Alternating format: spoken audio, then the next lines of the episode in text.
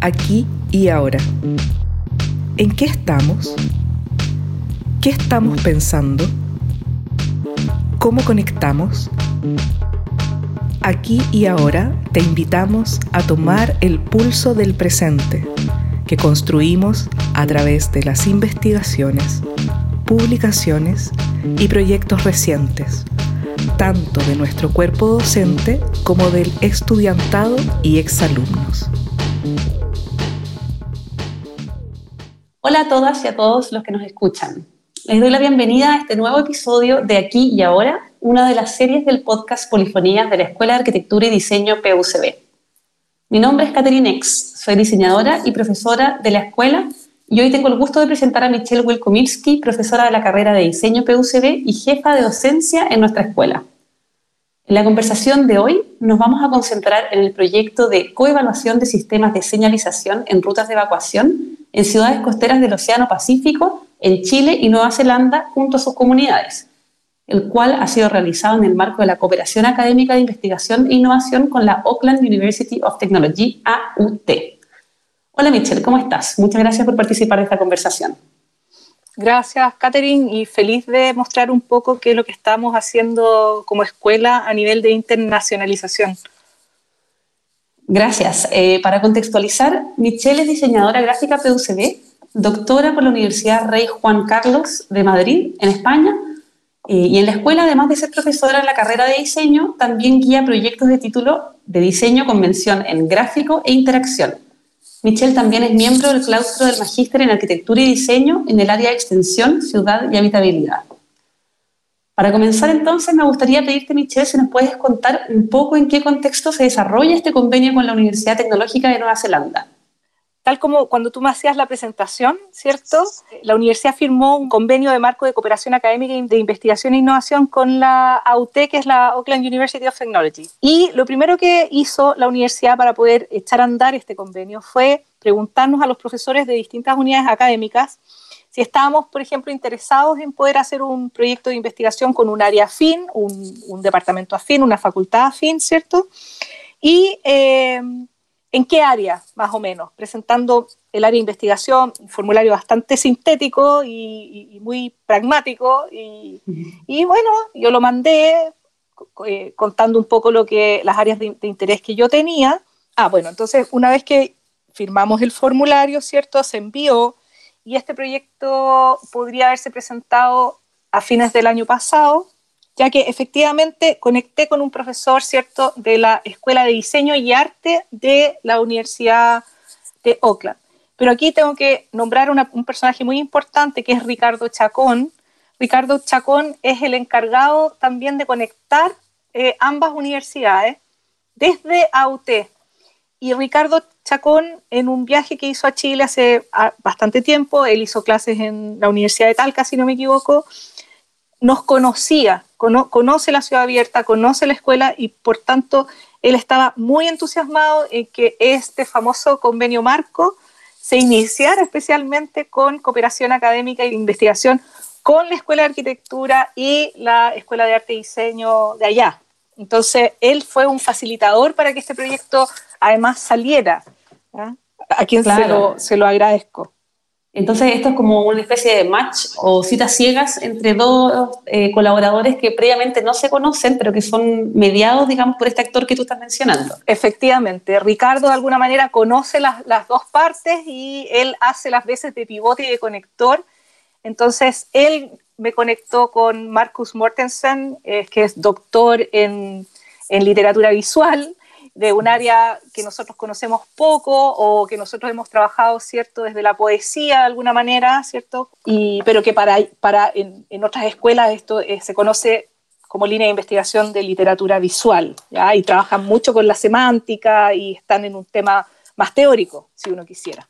Entonces, de alguna manera, en el proyecto que, que tenía una duración muy discreta, de tres meses, para poder echar a andar de alguna manera las posibles eh, escalas que el proyecto pudiera tener en esas conversaciones que tuvimos durante esos tres meses, que en realidad han sido más porque hemos tenido otros productos y otras colaboraciones de otro tipo a raíz del proyecto. Entonces, eh, hemos estado todo el año en continuidad trabajando con, con Marcos.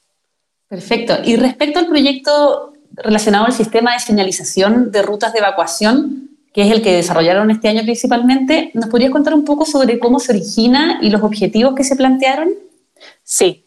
Mira, cuando cambió el plan curricular, ¿cierto? Y todos tuvimos que de alguna manera pensar en una asignatura, un área que íbamos a desarrollar, la mía tenía que ver con la ciudad legible y de hecho es la materia de la tesis de doctorado. Para la, tesis de doctorado tomamos, en, particular yo tomé como, como casos de estudio, ¿cierto? El tema que habíamos trabajado en la escuela con un equipo bastante grande desde, desde, el 2005, que fue la señalización para la ciudad de Valparaíso. Además, yo tomé la ciudad abierta como un caso de estudio, ¿cierto? Como el contracaso y una travesía en el que trabajamos en un proyecto similar que lo hicimos un grupo de profesores hace, en el año 2010, que fuimos a, al lago General Carrera y trabajamos unas señaléticas en, en piedras de mármol por supuesto, una obra leve de travesía, ¿cierto? Entonces estaba como un poco las tres escalas, la escala ciudad, ¿cierto? La escala comunidad y la escala travesía, eh, estudiadas como casos en la tesis. Y la, la, asignatura entonces que llevo adelante, que si bien es de pregrado, ¿cierto? Y es eh, del primer ciclo, siempre ha puesto en cuestión eh, cómo nosotros nos relacionamos con el espacio a través de sus signos, físicos, visuales y también de alguna manera cómo leemos los lugares y es ahí donde nosotros de alguna manera entroncamos con Marcos a través como de la semántica de los lugares. Pero lo concreto es que yo estaba trabajando desde el 2018 en un proyecto que tenía que ver con la señalización para tres comunidades costeras de la región, Viña, Valparaíso y Concón, comparando la actualidad de los sistemas de señalización versus el diseño de la evacuación a macroescala.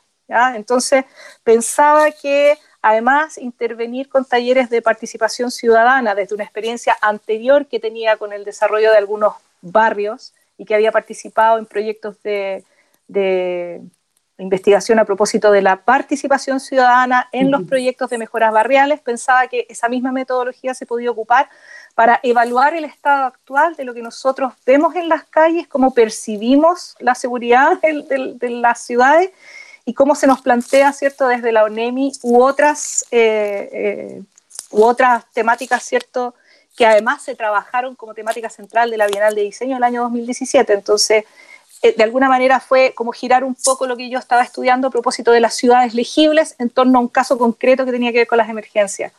Y bueno, me, me, he encontrado con que todo lo que se ha hecho, que está muy bien, y además nuestra experiencia dentro del contexto general de lo que es la evacuación en caso concreto del tsunami, ¿cierto? Es que hemos aprendido que tenemos que evacuar, que en realidad prácticamente no nos va a pasar nada, pero el sistema, yo diría que en este minuto no es una ecología sistemática como lo puede trabajar una, nueva área del diseño, que es el diseño de transición, ¿cierto? Sino que siento o he visto que todavía son particiones y parches donde las tecnologías, ¿cierto?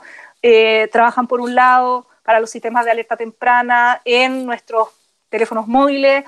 Lo que está sucediendo en la ciudad análogamente no, no, no conversa con lo que está pasando en los teléfonos móviles y el ciclo ecológico de la emergencia, ¿cierto? Que es la emergencia, la posemergencia, después la recuperación y vuelta a hacer este círculo, no se ha estudiado en completitud en tanto lo que el diseño puede intervenir en ese ciclo completo. Creo que ha sido por particiones. Y la experiencia con AOT me ha ido mostrando, porque yo también estaba pensando en una partición y creo que, lo que en lo que se ha abierto el problema es a pensarlo a una escala mucho mayor como un problema que tiene muchas, muchas capas y en el fondo conecta a muchos, muchos, eh, ¿cómo se llama? Eh, actores, conecta a demasiados actores en el ciclo desde la arquitectura, desde, desde los tiempos cortos a los tiempos largos, ¿cierto? Lo que permanece o, cómo se daña la infraestructura en un evento como tal, o cómo es la percepción frente al evento. O sea, es un problema de verdad complejo.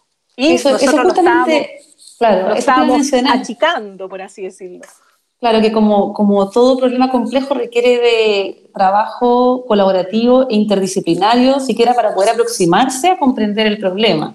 Efectivamente, porque nosotros, claro, lo que nos hemos dado cuenta es que siempre los abordamos desde una peculiaridad que es como la escala a la que nos podemos enfrentar desde el diseño en lo concreto porque además en estos proyectos estamos participando con alumnos de pregrado. Trabajamos con dos alumnas de pregrado de AUT y un alumno de titulación que estaban en el mismo nivel, digo pregrado porque allá eh, no, se, no se les dice último año, son los undergraduate students que terminan un ciclo de tres años y después pasan a máster. Eh, entonces, y en ese sentido, ¿cómo se ha dado esa colaboración entre las universidades? ¿Cómo ha sido la participación que han tenido los estudiantes en este proyecto? Mira, en un principio fue bien difícil por la barrera lingüística. En realidad para nosotros era bastante más fácil a nivel de profesores poder conversar e interactuar. Los, los, estudiantes no hablaban español, las chicas neozelandesas, y Pedro, si bien entendía eh, todo, todo lo que se podía hablar, le costaba en el fondo, le costaba contestar. Entonces teníamos que actuar un poco de, de traductores. Sin de intérpretes ahí. De, intérpretes, pero las plataformas del Drive, eh, todas, las, todas las plataformas en el fondo de, de de interacción con contenido, de repositorios de información, todo funcionaba muy bien, se compartieron la información y en el fondo yo te diría que la primera parte del, del, proyecto más bien fue relatar las experiencias propias frente al problema, que nos sirvió mucho porque de alguna manera nos damos cuenta que culturalmente todos operamos finalmente igual frente a las emergencias, pero los resultados visuales o las formas de, de enfrentar los problemas son totalmente distintos. Y que si bien nosotros tenemos fortalezas y debilidades, los neozelandeses también tienen fortalezas y debilidades en su propio sistema. Interesante poder hacer esa comparación eh, y salir de nuestras propias fronteras para ver cómo se aborda en otros lugares y qué puntos en común o qué problemas en común todavía eh, tenemos y podemos resolver eh, juntos. Totalmente. Además, lo, lo maravilloso que me ha pasado con el proyecto con Nueva Zelanda es que ellos tienen una cultura de respeto por el universo indígena que, que, prevalece y al que se le respeta y se cuida, y donde toda la, la comprensión del mundo, ¿cierto?, del mundo maorí, se cruza a través del conocimiento universitario, mm. eh, es muy respetuoso y se recoge siempre de una manera, entonces empiezan a aparecer otras dimensiones que tienen que ver con la cultura de la percepción del espacio en la que nosotros como diseñadores estamos muy acostumbrados a operar desde una vereda de los resultados y recoger poco de repente las percepciones de las comunidades. Entonces, lo que nosotros queremos hacer con este proyecto es poder escalar al ciudadano de a pie y preguntarle a él cuál es la percepción del peligro eh, en el entorno. Entonces, ahí todavía no podemos llegar y es hacia donde nos queremos dirigir con el proyecto. Claro, hay un carácter entonces un poco como testimonial eh, de primera persona que ustedes están incorporando a, su proyecto. Exacto, porque claro, yo te diría que a nivel macro, la macro escala, ¿cierto? El problema en abstracto tiene resuelta su solución. Pero el problema en lo concreto, en el, en el tamaño de la calle, por ejemplo, siempre mm. apelamos a que, que si tomamos como Valparaíso como caso, vemos dónde están situadas las vías de evacuación y vemos lo que ha sucedido con con eventos que han sido mucho menores a un terremoto grande, ¿cierto? Nos damos cuenta de la precariedad a nivel constructivo, que se caen las fachadas, que se caen las cornisas y que los lugares elegidos a lo mejor para evacuar, si bien son los ideales en cuanto a tamaño, eh, gradiente, distancia versus tiempo para llegar a un lugar como a geografía de distancia geográficamente en, el, en, el, en la realidad concreta cierto de lo, de lo constructible lo escalable lo arquitectónico no necesariamente es un lugar seguro y puede presentar otros peligros. Entonces, creo que las comunidades, que los, vecinos, ¿cierto?, que están próximos a esas rutas o que conocen sus calles son la mejor primer fuente para saber cómo mejor operar frente a estos eventos, que además siempre los pensamos aún más abstractos, siempre son de lunes a viernes y en horas hábiles pocas veces o cada vez que ha quedado, los desastres que hemos tenido han sido porque han sucedido en días que no son hábiles y en horas que no son de luz. Claro, la emergencia no nos espera, no, no, es planificada para aparecer y atravesar la vida de la gente. No, y, y a pesar de que hemos ensayado, lo que pasa también en Chile es que tenemos super sistemas segmentados. Por un lado tenemos la alerta temprana que nos llega a los móviles, que funciona así, funciona así, eh, como que todavía tampoco es tan estable, depende de las redes, depende de un montón de cosas, depende de que todos tengan teléfono, depende de que todos tengan la misma tecnología telefónica, depende además de dónde tú te encuentres, depende de tu capacidad de reacción. Bueno, depende de un montón de cosas. Entonces nosotros creo que estamos de alguna manera apoyándonos demasiado en las soluciones tecnológicas cuando a veces las soluciones a lo mejor son mucho más simples y más económicas en una economía, ¿cierto?, de, circular y, de, de, mejora y del bienestar para la población que podría ser con una implementación mucho más sencilla. Y a su vez también pensar cómo no sobrecargar y seguir inventando, inventando proyectos y productos que a lo mejor son inútiles y que no, a lo mejor no son ni necesarios. O sea, como que todo está puesto en cuestión, por muchas ganas que uno tenga de, de llevarlo a los objetos finalmente. Claro, que es un poco nuestro, nuestro, nuestra debilidad como diseñadores, que queremos siempre hacer cosas finalmente. Queremos llegar a productos, a soluciones concretas, pero todavía Estaría, estaría como en un nivel más de estudio.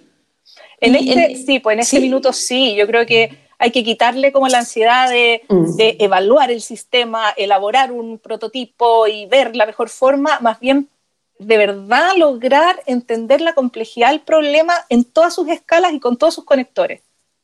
Claro, y en dos escenarios eh, culturalmente diferentes, como y en Nueva Zelanda y Chile, claro. Exacto.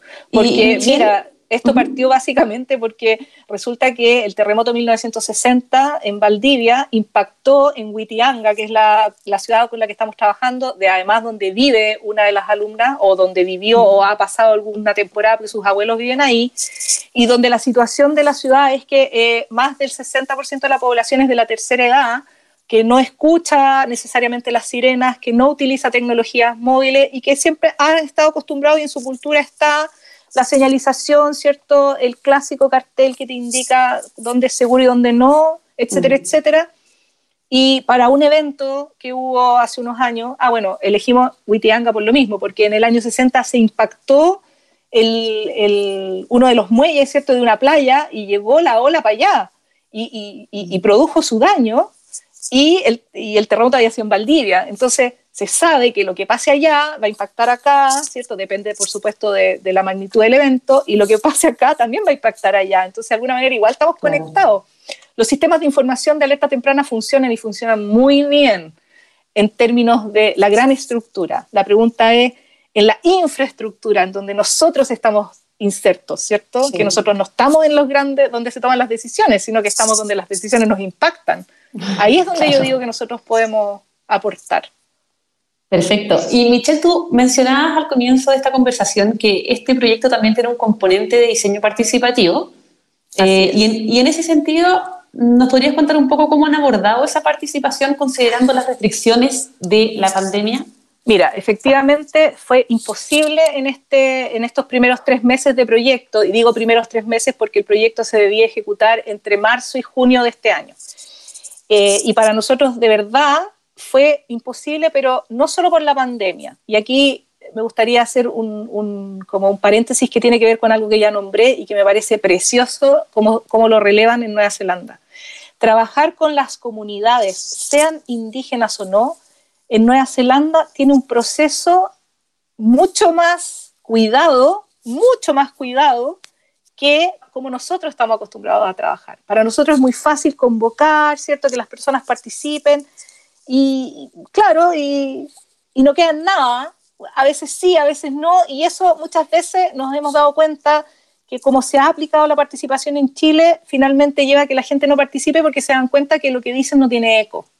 Sin embargo, allá... Nos llenamos, la boca de, que fueron procesos participativos, pero los resultados no dan cuenta de... Pero a la larga la participación no impacta en quienes estuvieron en la participación directamente. Se pueden sentir muy orgullosos de haber aportado sus ideas, pero no cruza más allá. En cambio, en Nueva Zelanda, si tú vas a trabajar con una comunidad y, piensas que le puedes preguntar algo, aunque tú le adviertas que es solo un estudio, e, e, es es de tanta responsabilidad civil eso como mm. levantar un puente. Y eso lo encontré una virtud, pero esa virtud hizo que se, se ralentizara la posibilidad de poder adaptar lo que nosotros teníamos como análogo a una versión digital y que pudiéramos trabajar con las comunidades en plataformas digitales. Como que no tuvimos tiempo de plantearlo. Pensamos siempre, no, si vamos a poder, vamos a poder, y por supuesto no pudimos porque mm. además Nueva Zelanda tiene tiene restricciones con respecto a la pandemia mucho más estrictas y duras que nosotros. Mucho más. Entonces al final no pudimos hacer la comparación. Bueno, dimos, por supuesto, todos los argumentos del caso y mostramos en lo que pudimos avanzar, que fue más bien poder recolectar información de los eventos, poder recolectar información como la oficial, cómo se diseña, cómo funciona el sistema, ¿cierto? Como hacer un análisis más a, fondo de, cómo funciona la cosa sistemáticamente. Claro. Oye, Michelle, y por último, eh, para ir ya cerrando la conversación, ¿Qué aspectos puedes proyectar? o qué, ya un poco algunas cosas las has mencionado, pero que, ¿cómo ustedes, los principales involucrados en esta colaboración, ven la continuidad de este trabajo? Eh, ¿qué, oportunidades, por ejemplo, han recogido con las cuales quieren seguir trabajando en los próximos meses o en futuros proyectos? Bueno, eh, aquí me voy a detener y y por supuesto agradecer la generosidad de mi, de mi partner, de, de, Marcos, que me ha otorgado una plataforma para participar a nivel de, de, investigación, porque me invitó a participar del comité científico de una conferencia, un simposio que ellos organizan cada año que se llama Link. ¿Y que está ocurriendo en estos días? De hecho. Está ocurriendo en estos días, efectivamente, y de la cual participé como moderadora de una mesa que se incorporó a la temática que era la mesa, la mesa latinoamericana este simposio fue organizado por varias universidades brasileras, nuestra universidad con esta representante, esta humilde representante, ¿cierto? Representante de la escuela. Eh, y, por su, y bueno, y eso tiene una difusión en la que me tocó escuchar cosas muy interesantes que yo ya tenía pensadas, pero que efectivamente están, de alguna manera, existen en el mundo y se están llevando a cabo y se están pensando como lo que me tocó ver ayer, ¿cierto? De, em, de una profesora que hace clases en el, en el posgrado de diseño en Carnegie Mellon, que están hablando, ¿cierto?, de cómo, cómo se estudia el COVID-19 como un problema de diseño sistémico a, em, con una, una nueva metodología, no sé si llamarlo metodología, incluso ella dudaba de decir de una metodología, pero más bien hablemos de un área de investigación que se llama diseño de transición o diseño para la transición, que en el fondo reconoce los ejes temporales aplicados a proyectos de diseño de más largo alcance, tanto para estudiar el origen del problema como para poder proyectar el problema y siempre parte de la premisa de que hay un problema complejo que tiene múltiples capas y múltiples actores, diversas escalas y que siempre tiene un componente social, un componente económico, un componente ecológico y un componente de estructura, digamos, ¿cierto? Y también habla de los componentes humanos y no humanos, de alguna manera cómo nuestros,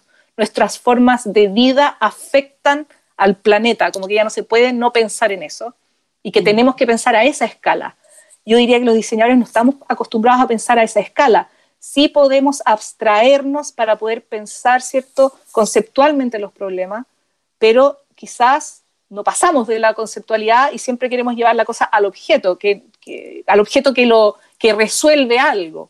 Y ahí cuando cosificamos el resultado es cuando dejamos de mirar la ecología del problema el, el círculo completo que yo mencionaba también en, el diseño de emergencia, que además de las cosas buenas que le trae a la, a la escuela, poder intentar mantener, estamos en este minuto, hoy día mandamos una postulación a un segundo momento de este mismo tipo de proyectos, con un mismo tipo de financiamiento, porque aún no está maduro para presentarlo, por ejemplo, a un FONDEF, a una escala mayor, o si es un FONDESIT, por ejemplo, creo que ahora visto así, aplicaría mejor a un Fondesit, eh, pero vamos a hacer el intento de, presentarlo a un segundo momento de este proyecto para de verdad establecer ese marco teórico nuevo que yo creo que apareció después de este evento Link que se está llevando a cabo, en el que yo me doy cuenta que hay cosas que yo misma las pensaba, pero que no sabía si estaba pensando correctamente. Correctamente, como llevando esta cosa que puede ser tan fútil de diseñar un icono a un problema complejo. Y creo que sí, que sí tiene ese potencial, lo tiene de alguna manera y creo que es posible pensarlo desde muchas más aristas y ojalá de partida ya vamos a tener una alumna de máster de, de AUT trabajando en el proyecto y nos encantaría que nuestros propios alumnos de magíster pudieran incorporarse para agregarle complejidad al, al tema. Claro, perfecto. Oye, Michelle, me da muchísimo gusto escuchar esta, esta última respuesta que realmente habla sobre el aquí y ahora de nuestra escuela, que es, es, el tema, digamos, de esta línea del podcast. Nos muestra cómo eh, los proyectos que están realizando en este momento están dando pasos hacia la internacionalización, hacia conectarnos y vincularnos con los territorios y, y también llevarlo a partir de la docencia, que eso me parece particularmente interesante en este proyecto, que no, no es un proyecto de investigación que se aísla, es todo lo contrario, es un proyecto que investiga a través de la participación de estudiantes, a través de la conexión, a través de abrirse preguntas y seguir como formulando eh, y, y como ampliando el campo de estudio. Así es. Es complejo y ojalá, yo creo que tiene materia para trabajarse mucho. Siempre pienso que la emergencia de la evacuación es una, pero en Valparaíso acá en particular y en todas partes, por ejemplo, tenemos los incendios forestales que también van a afectar y todo tiene que ver con el cambio climático en el fondo del origen del problema, que no es el origen del problema, el origen del problema es cómo nosotros nos hemos relacionado con el entorno que hace aparecer un problema del cual nos tenemos que hacer cargo. Y ahí está el diseño de transición de TAS, porque está en una escala que conecta muchas cosas. Así es. Te quiero agradecer entonces, Michelle, por esta conversación. Em, te doy un espacio por si quieres despedirte en este momento. Oye, sí, dale las gracias y, escuchen los podcasts y vengan a visitarnos a la escuela, visiten nuestra web, estén, estén con nosotros, pónganos en tensión, háganos preguntas, que para eso estamos y eso es lo que nos, nos mueve, para renovarnos siempre. Claro. Bueno, entonces a quienes nos siguen desde distintos lugares del país o desde el mundo, les invitamos entonces a compartir este episodio en sus redes y a conocer más sobre el podcast Polifonías en Spotify o en el sitio web de nuestra escuela. Hasta la próxima. Aquí y ahora, revisa el quehacer de investigación y creación de nuestra escuela en vínculo con el mundo. Conoce más acerca de los proyectos en curso en www.ead.pucd.cl.